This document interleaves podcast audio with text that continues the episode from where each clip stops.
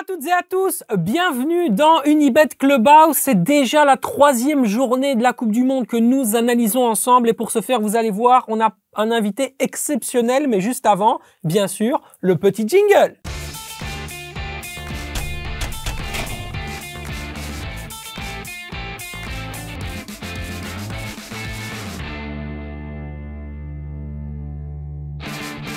Et donc, je vous le disais, un invité fantastique, une légende KV Mechelen, un homme euh, aussi à l'humour acerbe et surtout qui a un avis sur le football assez particulier, assez piquant. Il est également consultant pour euh, la radio-télévision belge et il est très très talentueux.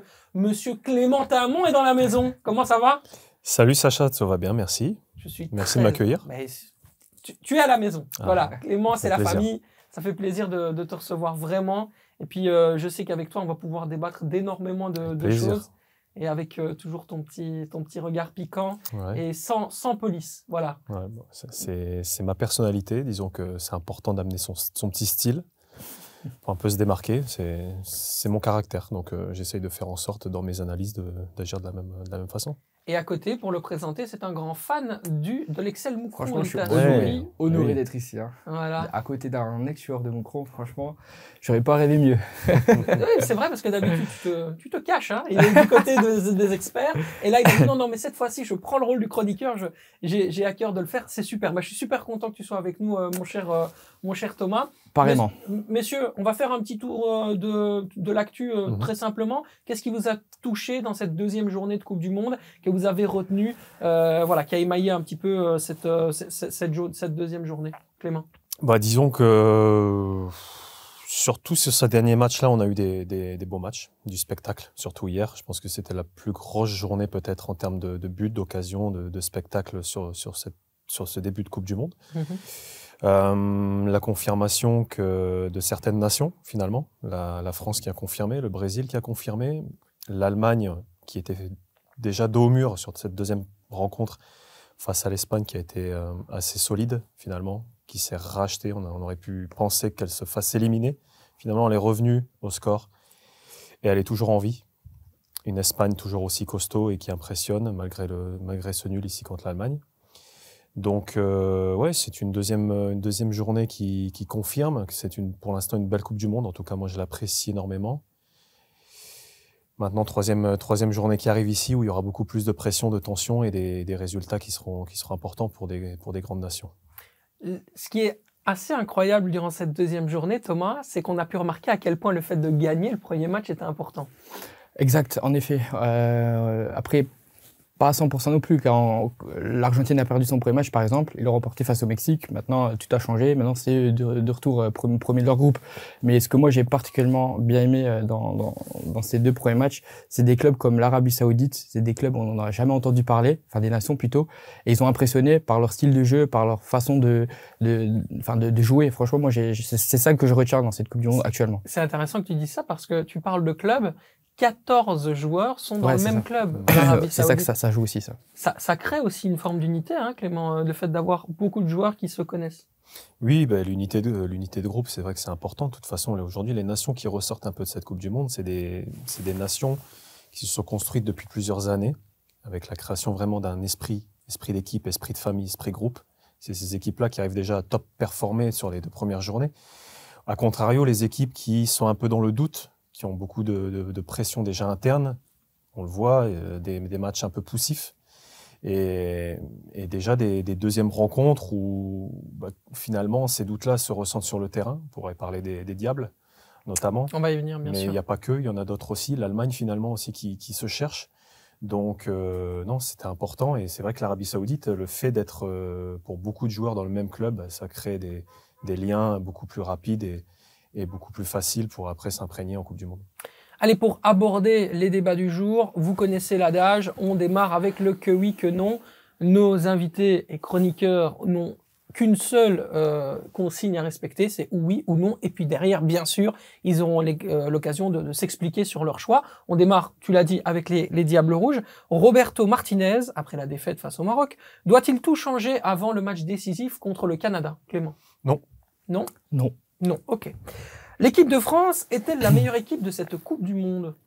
Oui, Oui. Ça lui fait mal. Ça lui Oui, honnêtement, oui. Tu vois, vraiment, on l'a senti. il l'a déglutiné. Je mais peux rien dire de dit. plus, mais je dis, je dis oui. Voilà, donc tu déglutines et tu le dis quand même, c'est très bien. Bravo. Le Brésil peut-il gagner la Coupe du Monde sans Neymar? Oui. Ouais. Allez, on est quand Ouais, même on est sur égal- des- on est égal, rela- ouais. Vous êtes relativement d'accord en tout cas. C'est bien, bah, ça va nous permettre bien sûr d'enclencher, euh, je dirais, le, le bouton, euh, non pas comme Roberto Martinez, mais bien comme, euh, comme nous on sait le faire. Le bouton Diable Rouge, forcément, on ne pouvait que y revenir. Cette défaite face au Maroc, comment est-ce qu'on envisage le match face à la Croatie? Qu'est-ce qu'il faut faire pour remobiliser une équipe qui a l'air complètement déconfite, Clément? Je pense qu'il l'a dit en, en interview d'après-match le lendemain. Il sait gérer ce. Il nous a dit je sais gérer ce genre de, de moment. Je sais quoi faire. Donc maintenant, il va falloir lui donner la responsabilité, la responsabilité là, pardon, et voir ce qu'il est capable d'amener. Donc, il y, a deux, il y a deux choses. La première, c'est l'esprit. Qu'est-ce qu'il va mettre en place? Les joueurs, comment vont-ils réagir suite à, toutes ces histoires qu'il y a pu avoir extra-sportives? Euh, ces histoires de vestiaire, comment, comment les joueurs vont régler ça, et sur le terrain, comment ça va se traduire? La deuxième chose, c'est tactiquement, qu'est-ce qu'il va proposer pour, euh, pour faire face à la Croatie, qui sera un adversaire redoutable, un adversaire qui va probablement attendre les diables, et peut-être procéder en contre, malin, euh, petit, voilà, la Croatie, ouais. ouais, un peu de Ouais. vis, capable de gérer la rencontre, de donner le tempo, de casser le jeu. Et donc, tactiquement, on va voir ce qu'il est capable de mettre en place, quel profil il va mettre en place, il va mettre sur le terrain. Est-ce qu'il va adapter? Est-ce qu'il va changer des joueurs offensivement? Parce que je pense qu'il y, y a quelque chose à faire. Il y a le retour de Romelu aussi qui sera important. Est-ce qu'il va le faire rentrer? Est-ce qu'il va le, faire démarrer titulaire? Je pense que je me suis exprimé là-dessus, mais je pense que Romelu, c'est quelqu'un qui fédère beaucoup. Sa présence sur le terrain sera primordiale pour vraiment unifier ce- cette équipe. Et puis pour proposer quelque chose en termes de jeu qui sera différent d'un Michi, parce que lui, il a ce caractère de pivot, capable de faire remonter le bloc. Cette équipe qui pourra progresser normalement, je pense, avec peut-être un De Bruyne en retrait, avec un Witzel, ça en parle aussi beaucoup, capable de, de- de démarrer de beaucoup plus loin, de, faire jouer sa qualité de passe, on le connaît, hein, c'est top mondial, il n'y a personne euh, qui est au-dessus de lui. Donc euh, non, c'est, ça sera intéressant de voir ce qu'il va être capable de mettre en place. Comment on garde son sang-froid dans un match aussi capital? Je pense que l'expérience s'y joue pour beaucoup. On parle euh, énormément voilà, de, de cette équipe vieillissante, mais finalement, ce qui joue dans, dans ces matchs à tension, c'est c'est cette, cette expérience-là, ce vécu. Aujourd'hui, je pense que l'équipe belge, depuis dix ans, on les a beaucoup loués, louangés. Et finalement, ici, ils sont dans une période où ils sont bousculés. Ils n'ont pas forcément l'habitude.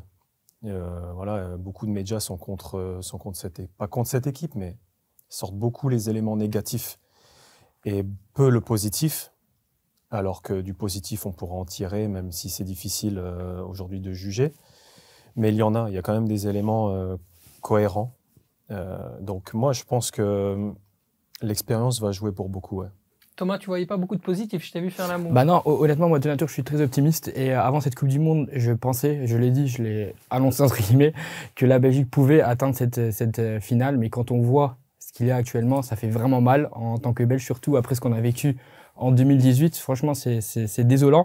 Euh, et en si peu de temps, je je crois pas à un retournement de situation. Comment on peut en si peu de temps euh, rechanger l'esprit et la motivation dans une équipe. Enfin, après, j'ai pas cette expérience-là parce que je suis pas joueur de foot, mais est-ce que est-ce qu'on peut en si peu de temps retrouver euh, la motivation, euh, l'envie de gagner? Franchement, je suis pas convaincu. En tout cas, ce qui est sûr, c'est qu'il y a une zone de flou assez incroyable. On entendait Roberto Martinez dire, notamment à la presse, à une interview qu'il a donnée juste après le match face, face au Maroc, qu'il y avait aussi ce, ce besoin, il y avait encore le temps. Il a dit We have enough time, nous avons encore assez de temps pour préparer la chose.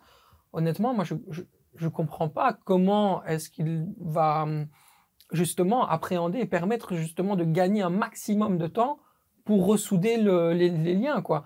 Euh, on, on entendait par exemple la, la compagne de, de Dries Mertens dire euh, euh, même le barbecue était bizarre. C'était Ah étrange. ouais, Ouais, c'est mais ça, après tu ça, c'était ce qui s'est passé, c'était après match. Ouais. Très difficile après une défaite de, de vouloir se reconcentrer sur l'esprit d'équipe, sur l'unité. Aujourd'hui, ce qui fait défaut, c'est peut-être cette unité-là, les non-dits, le non, le non-verbal. C'est vrai que le gros souci dans une vie de vestiaire, c'est la communication finalement. Ici, pour, euh, si c'est pour donner des, hum, voilà, ce genre de paroles par presse interposée, c'est que finalement, la communication interne, je ne vais pas dire n'existe pas, ou est très peu présente pour moi. Donc, euh, là où tu, poses la question, est-ce comment c'est possible de se régénérer en, aussi peu de temps? Je pense que la première des choses, c'est déjà les joueurs. Comment ils vont être capables de se dire les choses Ça, c'est la première. Ça, ça va être primordial. C'est de finalement crever les abcès s'il y en a, les problèmes, et, euh, et après le jeu, forcément. Si, si tu repars sur une fraîcheur mentale, sur les non-dits qui finalement ont été dits, et euh, ça règle beaucoup de problèmes, le jeu va se faire, s'en faire ressentir, ça c'est clair. Mmh. Oui, forcément euh, assez délicat. Tu parlais du retour de, de Romelu Lukaku qui certes va faire du bien, mais est-ce que on se rappelle par exemple, pour parler d'histoire, qu'en 1986, la Belgique euh, était euh, bon forcément un peu moins en difficulté qu'elle ne l'était euh, maintenant, mais euh, elle avait tout changé dans son troisième match de poule. Elle était arrivée par la suite en, en demi-finale et puis perdue face à la France, la petite finale, donc quatrième de la Coupe du Monde 86. Est-ce qu'on doit s'inspirer de ça, tout changer, au, même en termes d'effectifs en tant que tel? Je parle par exemple du secteur défensif. Est-ce que on n'enverrait pas un signal fort en retirant les, les éléments qui ont causé problème, euh, notamment suite aux polémiques autour de Jan Vertonghen, Kevin De Bruyne, et Eden Hazard, je les cite, en les sortant et peut-être même en mettant des joueurs qui ont ce jus, ce, ce, ce, cette fraîcheur, et peut-être même justement aller titiller leur ego en leur disant les gars, vous pouvez rentrer, il n'y a pas de souci, mais vous allez voir un petit peu ce que les gens qui ont vraiment faim vont montrer, et alors jouer un petit peu avec ça. Est-ce que c'est pas une tactique aussi à mettre en place en interne par Roberto Martinez? Oui, je pense qu'il peut, qu'il peut changer de certains profils. Moi, j'étais parti plutôt sur un déjà théâtre, qui j'aurais, mmh. j'aurais voulu énormément qu'il démarre cette compétition. Il l'a pas fait. Je pense que le, le gros souci de Martinez, c'est la non-anticipation des événements. Ici, il se retrouve dos au mur face à une équipe de Croatie dans un troisième match. Donc c'est un match coup près. C'est le genre de match où finalement, tu as envie de donner de l'espoir à des joueurs qui n'en ont pas encore eu. Je pense aussi à Trossard qui n'a pas eu beaucoup de temps de jeu et qui doit s'exprimer parce que ce qu'il fait en ce moment, c'est c'est exceptionnel aussi en club. Et euh, c'est quelqu'un qui pourrait euh, dynamiter cette équipe. Euh, je pense aussi à Openda, à Doku qu'on n'a pas encore vu. Euh, de base, il l'a fait jouer en préparation et finalement ici, bon, il le met un peu de côté. Il donne beaucoup plus de confiance à ses anciens. Ses anciens ne lui rendent pas encore l'appareil. Mais euh, c'est ouais, c'est exactement ce que j'avais en tête, clairement. Très peu et les leaders de Bruyne, Hazard, on les voit très peu ou sont très peu à leur avantage. Ouais. Donc c'est sûr que tu as envie de donner du temps de jeu à des, à des nouveaux, à des nouveaux visages. Mais finalement, dans un match aussi difficile, face à un adversaire aussi qui a beaucoup d'expérience, je pense que l'entraîneur va donner beaucoup plus de crédit à ses, à ses cadres, à ses anciens, plutôt qu'à donner de la confiance à des joueurs qui vont devoir prouver. Pour boucler ce sujet Diable Rouge, vous donnez combien de, en pourcentage de chances à nos Diables Rouges d'aller chercher euh, un résultat face à une Croatie qui, comme tu l'as dit, sera vicieuse, va nous attendre, est prête et justement commence à peine à monter en puissance? Je sais que la Croatie, euh, on l'a vu sur son premier match, euh, a un peu ce caractère, je vais pas dire hautain, mais c'est une nation qui, quand elle est sûre d'elle, quand elle base sur ses acquis, elle peut être en difficulté. On l'a vu sur la première rencontre. Finalement, ils se sont remis en question euh, face au Canada. Ouais. Pas vraiment dans le début de match, puisque c'était. Non, mais non, après on l'a vu ouais, après, terme, sur la rencontre, ils sont ouais. rentrés dedans, et ils se sont mis, puis ils ont fait une sacrée, une sacrée période, une ouais.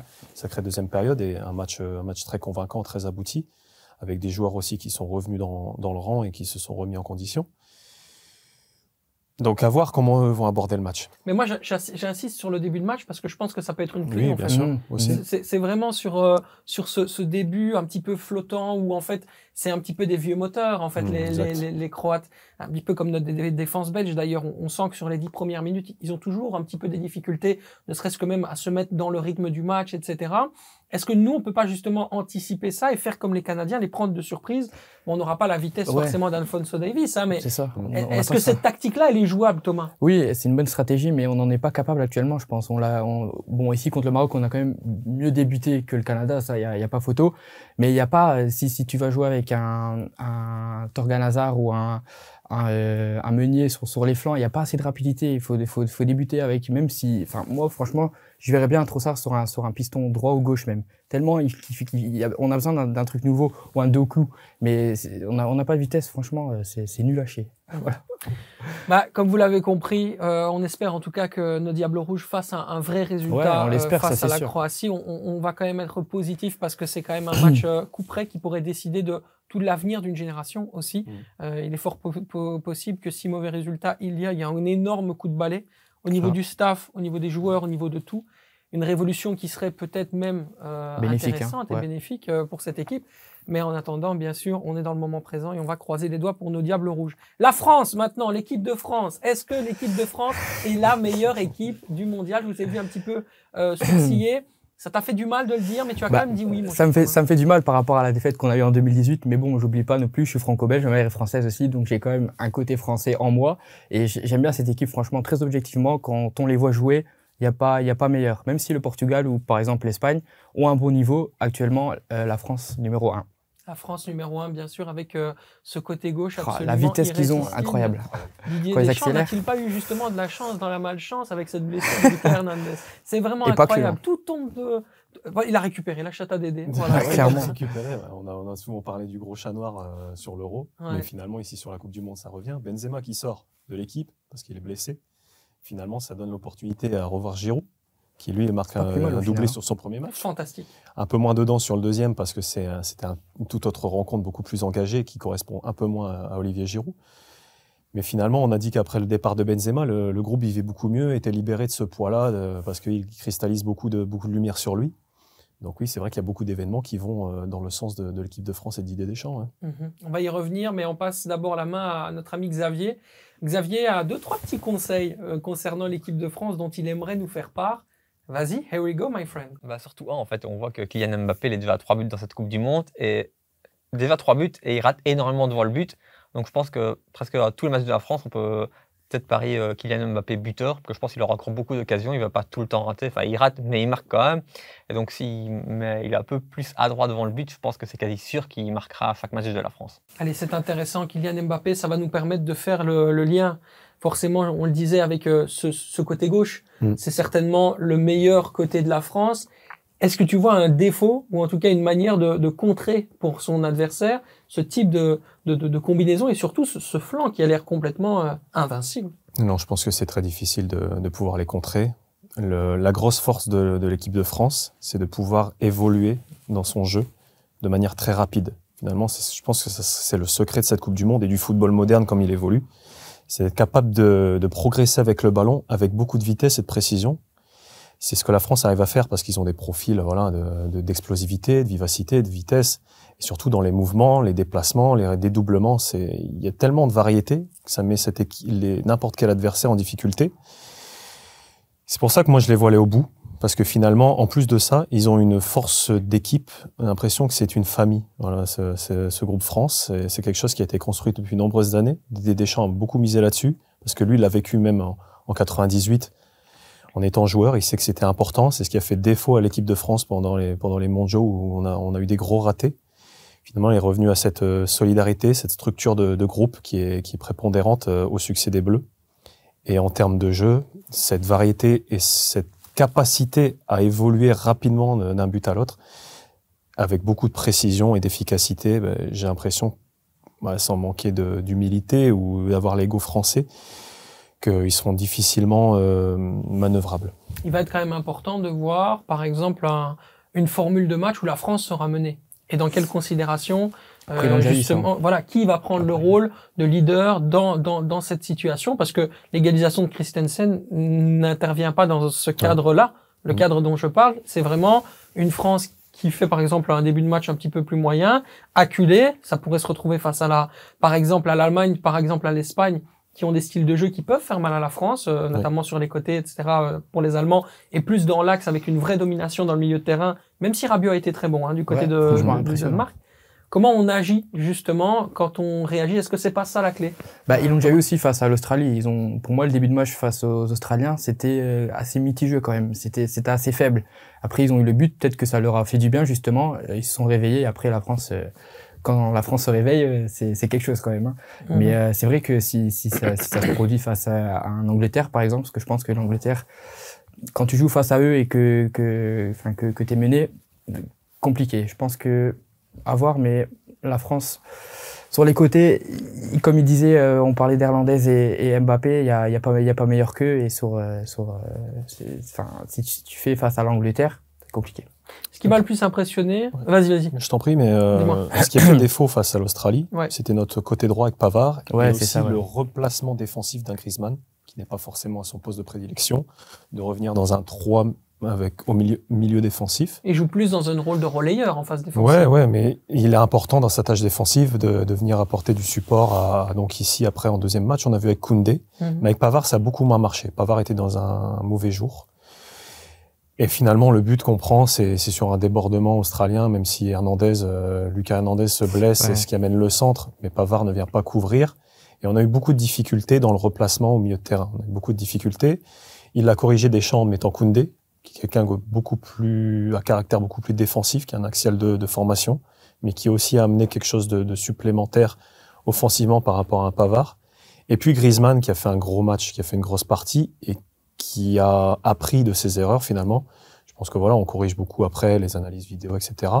Il a été énorme face au Danemark. Il a, ça a été le liant entre la phase défensive et offensive, et on les a vus beaucoup moins en difficulté finalement. Donc je pense que même là, il monte en puissance. Il a Mhm. trouvé des solutions, malgré que c'est des profils qui ne correspondent pas forcément à droite. On n'a pas ce qui, ce qu'on a à gauche, avec un Hernandez capable de dédoubler face à un Mbappé. Mais en tout cas, ouais, c'est il y a des choses qui se corrigent et qui font que l'équipe de France est de plus en plus difficile à manœuvrer. Avec notamment un Adrien Rabiot qui a gagné énormément de duels de la tête. Il a été très bon, euh, Adrien Rabiot, avec Ouais. euh, justement cette, euh, cette faculté à toujours euh, gratter des ballons, mais relancer aussi très très proprement. Il a donné raison en fait à Didier Deschamps et à tous les observateurs dans les médias français qui doutaient de lui. Ouais, c'est là qu'il y avait énormément de doutes sur lui, sur le sur le profil, mais c'est aussi lié à sa personnalité. On le quelqu'un qu'on qu'on n'entend pas assez ou qui ne se démarque pas assez, qui ne donne pas plus qu'il ne serait capable de faire. Et finalement, la Coupe du Monde ici se révèle. Euh, il est dans la continuité de ce qu'il fait à la, à la Juve. Mhm. C'est quelqu'un finalement qui a, en termes de disposition, euh, de caractère joueur, qui, a le plus de qualité, quelqu'un qui est capable de faire le tampon euh, défensivement et d'amener de, l'impact et du duel. Tu, l'as dit avec euh, le nombre de duels gagnés de la tête, c'est énorme. Et quelqu'un qui est capable de se projeter, d'amener du danger en deuxième ligne, d'arriver de beaucoup plus loin. Et de par son jeu de, passe, sa qualité aussi, maintenant il finit des actions, chose qu'on ne voyait pas faire auparavant, quelqu'un qui est capable de marquer des buts. Ça devient quelqu'un euh, qui profite de la situation, de par les absences hein, de, de Pogba, de, de Kanté, mais qui amène quelque chose de- d'extrêmement important et de positif à cette équipe de France. Et face à la France, selon les bookmakers, pourrait se retrouver également le Brésil en finale. C'est la troisième question. Vous m'avez le- tous les deux dit également oui. Le Brésil peut-il justement gagner la Coupe du Monde sans Neymar? Pensez que oui. Ça veut dire que ce, justement, euh, ce joueur n'est pas nécessairement euh, le plus important dans le collectif de titre Ah si, quand même, c'est le plus important, mais il y a tellement de joueurs dans le secteur offensif euh, du côté du Brésil qu'on peut euh, se permettre, entre guillemets, de ne pas jouer avec Neymar. Euh, on l'a vu ici, euh, le dernier match face aux Suisses, même s'ils ont eu de la difficulté, ils, sont quand même, enfin, ils ont réussi quand même à remporter les trois points en jouant avec deux de flanc, avec Rodrigo, Vinicius. Franchement, c'est ce qu'on voit au Real de Madrid, c'est le meilleur niveau. Donc euh, non, franchement, j'ai pas peur pour le Brésil s'il joue sans, sans Neymar. L'animation du jeu ne dépend pas de Neymar. En fait, c'est Ouais. un peu ce que Thomas essaye de- d'expliquer, si je comprends bien. Ouais, non, clairement, c'est ça. Moi, ce que j'ai envie d'ajouter, je, je dis oui, ils sont capables d'aller au bout, mais je veux apporter quand même une petite nuance par rapport à ça. euh, Voilà, dans le débat qu'on a à deux, c'est euh, par rapport à Neymar, son absence, je ne pense pas qu'elle va être, ça va être un obstacle pour qu'ils aillent au bout, Mhm. pour qu'ils aillent en finale, ni la gagner. Mais en tout cas, ça va apporter quelque chose de différent au jeu brésilien, parce que pour moi, Neymar, c'est quelqu'un, on l'a vu sur le premier match, qui a son empreinte sur le jeu brésilien quand même. C'est quelqu'un qui, qui voilà, qui va orienter, qui va amener quelque chose de différent par son dribbling. Euh, il s'est fait, il s'est fait découper euh, au premier Par match. Pavlovic, finalement. ouais, qui lui a pas Voilà. fait le cadeau. Et euh, on voulait voir sur la deuxième rencontre. Ça a été un peu plus poussif. Ils ont un, un peu plus de mal à trouver dans la création, dans les petits espaces ou dans chose que Neymar a, a ce sens-là de, de trouver des solutions que personne ne trouve. Ouais. Mais ils ont des profils tellement variés et pff, voilà, il, il va sortir, on va faire venir quelqu'un. C'est Anthony, c'est Vinicius, c'est Rodrigo. Et tout. Euh, Richarlison et Rafinha. Il y a tellement de variété dans les profils offensifs que oui, tu peux t'en passer. Mais quand même, tu perds ce petit détail-là qui pourrait faire la différence à certains matchs un peu cadenassés. Des petites passes que personne d'autre ne trouve à part Neymar. On le voit au PSG, il le fait très bien. Parce qu'il a des, des propulseurs. Il y a Mbappé, ici il y a Vinicius. Mais euh, Ils ont aussi cette capacité d'avoir Le des Brésil, joueurs- ce qu'il y a de différent, ouais, je pense que ce qu'il y a de différent par rapport aux, autres- aux précédentes éditions, c'est qu'ici, c'est un peu européanisé finalement, Mhm. Et beaucoup plus dans, dans le pragmatisme. C'est costaud, hein, défensivement, c'est solide. Tu vois moins les, les latéraux offensifs comme on a connu par avant avec les Cafou, etc. Ici, on a des Militao qui sont extrêmement rugueux. Euh, milieu de terrain, Casemiro aussi. Incroyable. C'est pour moi, c'est le meilleur milieu de terrain de- depuis le début de la Coupe du Monde. J'allais en parler en fait, c'est ça que j'allais dire. Qui, est, qui est récupérateur et qui fait beaucoup de mal aux, aux équipes adverses. Qui marque. Puis offensivement, bah, c'est même Richard Lisson aujourd'hui qui est capable de marquer. Euh, je dis pas qu'il est pas capable, mais Attends, en attends. tout cas, c'est pas le buteur, Acheter- le buteur brésilien. Acheter, pas le R9 quoi. Oui, mais acheter bonus compris, 74, 74 millions beaucoup, de- hein. de- de- d'euros, c'est quand même incroyable. 59 millions plus bonus, ça fait 74, euh, 74 millions. C'est quand même un joueur qui est capable aussi de faire des choses. Sinon, Tottenham ne mettrait pas autant d'argent avec un Daniel Levy, président de Tottenham, dont on sait qu'il est éminemment radin. Donc, s'il met euh, autant d'argent sur un attaquant, c'est qu'il est peut-être capable aussi de faire de, de très belles choses. On l'a vu face euh, face à la Serbie. C'est vrai que c'est Ouais, c'est ouais, un joueur. Surtout son euh, deuxième but, c'est incroyable. Ce qu'il est capable de faire, ça montre que c'est quelqu'un en confiance aussi, typiquement brésilien, qui joue beaucoup sur l'émotion et l'affectif. Quelqu'un quand il se sent euh, impliqué. Je pense que ici, bon, il, euh, il sait que le, le poste de numéro Ouais, 9 c'est lui est attribué de buteur, donc il est extrêmement en confiance et il est capable de faire des, des choses incroyables. Allez, mon cher Clément, on va jouer question pour un expert tout de suite. Quiz spécial ancien joueur devenu consultant télé. Alors le concept, il est très très simple, mon cher Clément. Bien sûr, on parle de, de toi puisque tu es un ancien joueur devenu consultant. Mais euh, c'est trois trois réponses possibles. Le premier, évidemment, qui arrive à deux, à gagner, mais on jouera quand même pour le pour le plaisir la troisième.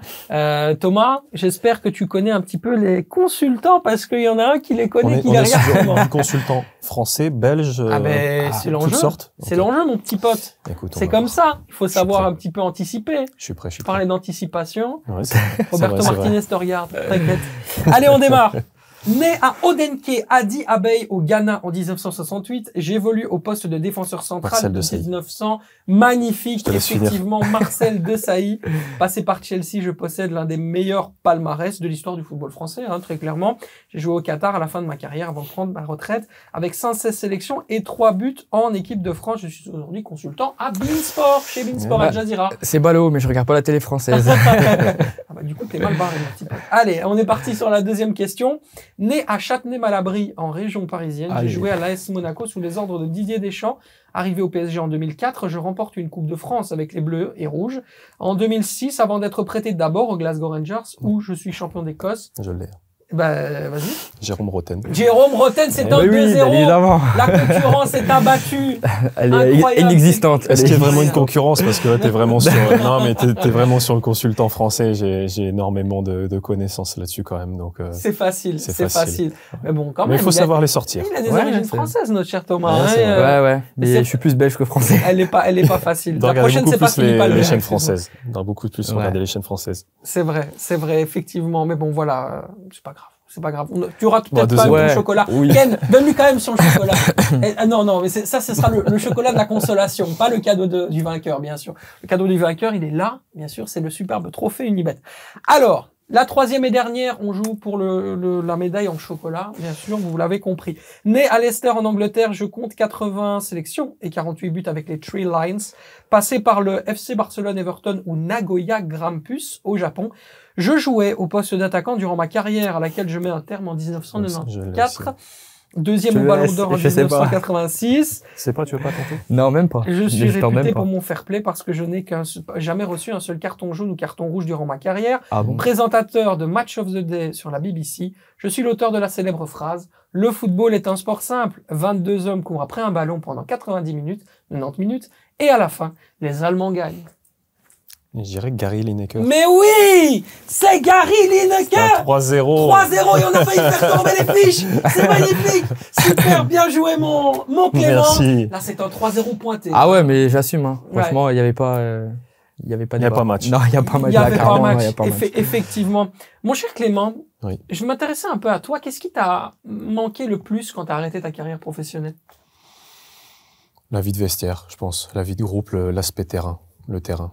Je pense que euh, vivre au quotidien dans un groupe, dans un vestiaire, c'est des, des moments uniques finalement dans la vie d'un joueur. Et c'est ce qui manque le plus. Ouais. Les émotions aussi, finalement, euh, quand on est sur le terrain, de sentir euh, l'appui d'un public, l'appui des supporters. Moi, je suis parti de, de, de Moucron, où c'était euh, finalement le, le caractère support, de, de supporter était beaucoup moins présent. J'ai pris un peu moins de plaisir là-dessus. Avant ça, j'étais sur Malines, où c'était par contre euh, énorme en La termes de sensations. Charleroi, c'était pareil. Donc c'est ce qui manque le plus, surtout que moi j'étais un joueur, euh, je vais pas dire atypique, mais qui est qui a qui a allé énormément dans le vers les supporters et vers le contact. Et ça, ça manque. Qu'est-ce que le supporter de l'Excel Moucron que tu es, mon cher, euh, mon cher euh, Que Thomas, a envie je de, le précise. voilà, a envie de Et à son poser. âme, Moucron. Ah, oui, franchement. Repose en paix. Rest in peace. Deuxième fois. Yes. Quelle question aurais-tu, par exemple, à poser à, en tant que supporter euh, de cette équipe à, à notre ami, euh, à notre ami Clément? Très honnêtement, Ouais. comment t'as fait pour rester à Moucron? Même si c'était pas longtemps, mais franchement. Non, euh, mais di- au niveau de la sensation joueur, du feeling, c'est vrai que t'en- t'attends toujours de- d'être dans des grands stades, des grandes ambiances. Là, c'était Et mine de rien, euh, Moucron, c'est peut-être le club, le plus familial. peut-être parce que c'était à la Non. fin de ma carrière où j'avais ce recul de me dire il faut profiter. Mais on avait un groupe extraordinaire. Ouais, le, le groupe, ça, on On a toujours groupe su que c'était bien. Et je pense que c'est là où j'ai pris le plus de plaisir et où j'ai gravé le plus de moments dans ma mémoire. Vous étiez solidaire malgré euh, tous les ennuis, notamment financiers, notamment Ah, Peut-être que c'était ça qui, qui les ça, soliait, je pense. ouais, c'est vrai que ça a soudé beaucoup le groupe. Euh, très vite dans la saison, on a eu des difficultés au niveau des résultats avec euh, Enzo Schifo et qui est Ah, ça. parti et qui a été remplacé par euh, José Jeunechamp. D'ailleurs, si je peux me permettre, euh, les joueurs étaient derrière Enzo Schifo ou pas à ce moment-là? Ouais, bah, je pense qu'on est, on est toujours derrière l'entraîneur. Après, lui, il amène des idées où on n'est pas forcément d'accord à un moment donné ou à un autre, et c'est ce qui fait que bah, on s'en sépare. Mais il a amené, il a amené son travail, ses idées. Ça a pas matché. Je pense que c'est plutôt ça, c'est que ça n'a Ah, pas ça, matché sûr. et, et que 0 sur 21, je pense même. Ouais, non, le début de, Ouais. de saison était catastrophique. On a eu des, des, épisodes de, des, des épisodes de Covid, pardon. Mais euh, après, on a vécu des choses euh, un peu dures au niveau, au niveau salaire, impayé, etc. On a dû se battre. On a dû se battre énormément et c'est ce qui fait la force d'un groupe. C'est pour ça qu'on peut faire le parallèle encore avec les Diables. C'est que finalement, quand on arrive à se ressouder, on était tellement mal parti qu'après on a su, euh, on a su faire avoir ce déclic et, et, et se renouveler dans une dans une fraîcheur mentale et une fraîcheur de jeu qui a qui nous a permis de sauver le club sportivement. Financièrement, ça était tout autre. T'as récupéré tout le, tous les salaires dont, qui t'étaient dus du ou pas Du tout, du tout. T'as dû, que- dû, euh, ouais, effectivement. On a arrêté d'être payé vers février, mars, je pense. Ici, on est en combat euh, depuis depuis de nombreux mois avec la, avec le club et avec les, les organismes de finalement pour récupérer une partie. C'est toujours en cours. Ouais, c'est en cours, c'est pas fini, donc euh, c'est toujours beaucoup de stress et d'inquiétude.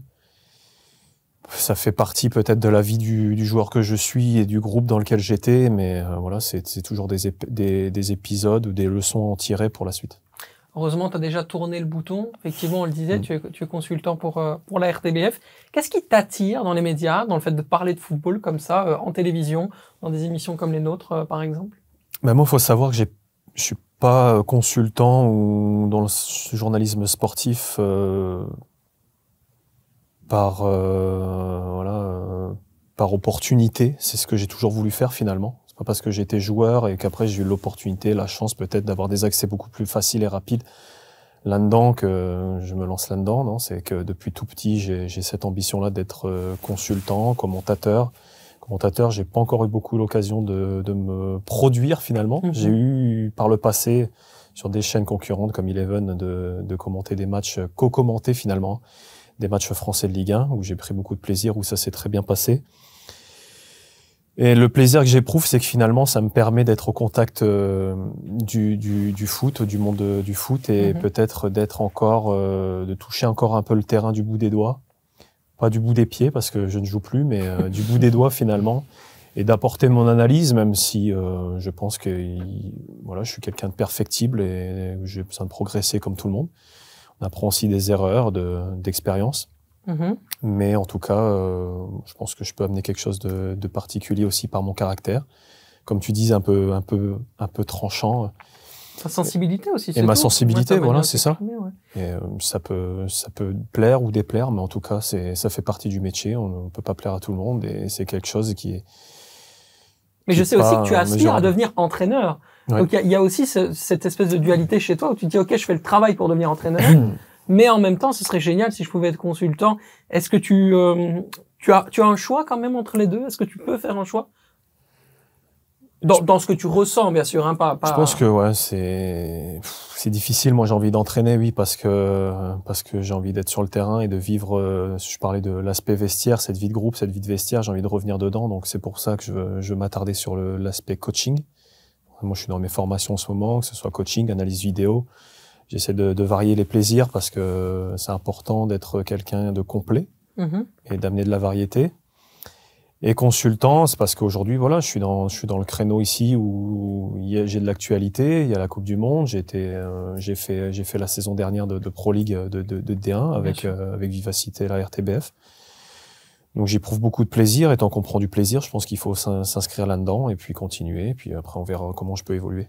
En tout cas, mon, mon Clément, euh, c'est tout ce que je te te souhaite. C'est tout ce qu'on peut te souhaiter, en tout cas ici dans le Clubhouse. On va partir maintenant pour le super pari de la semaine. Il nous est présenté par notre expert, Xavier. Bah, c'est une équipe, enfin, ouais, un- une nation dont on a parlé en début d'émission, l'Arabie Saoudite. Pour moi, je trouve, elle joue contre le Mexique, qui a été très très décevant depuis le début de la Coupe du Monde. L'Arabie Saoudite a montré de belles choses. Ils ont été très mal payés face à la Pologne. Et je trouve qu'avec une cote euh, aux alentours de 2, donc on peut doubler sa mise, mettre Arabie Saoudite ou match nul face au Mexique, c'est une cote qui se tente clairement pour moi. Mal payé pour un expert du pari, quand même. euh, C'était osé, hein, cette petite phrase, mon cher, euh, mon cher Xavier. Oui, effectivement, globalement, tu disais, tu étais d'accord. Ah oui, carrément. Ben, J'en ai parlé en début d'émission. C'est une des équipes qui m'a le plus surpris jusqu'à présent. Et c'est vrai que le Mexique, assez décevant quand même. C'est pas, c'est pas faux. Clément, merci beaucoup d'avoir été dans, Merci, dans Unibet. Clubhouse. Je suis hyper heureux. J'espère qu'on aura l'occasion de, de se revoir, de se retrouver de manière encore plus, euh, en- encore plus, euh, je dirais, fréquente Mhm. ensemble. Et puis voilà, bon courage en tout cas pour, euh, pour la Coupe du Monde et pour le, le reste de tes interventions. Merci. Et puis euh, à très vite dans, dans le Clubhouse. Nous, on se retrouve bien sûr très très rapidement. Vous allez voir, ça va ça va aller euh, euh, à une vitesse éclair, à la vitesse d'Mbappé par exemple, c'est-à-dire à peu près à 35 km/h quand il est en accélération, une véritable mobilette. On se retrouve très très rapidement pour parler bien sûr du deuxième tour de cette Coupe du Monde. Et oui, déjà les huitièmes de finale pour Qatar 2022. À très vite.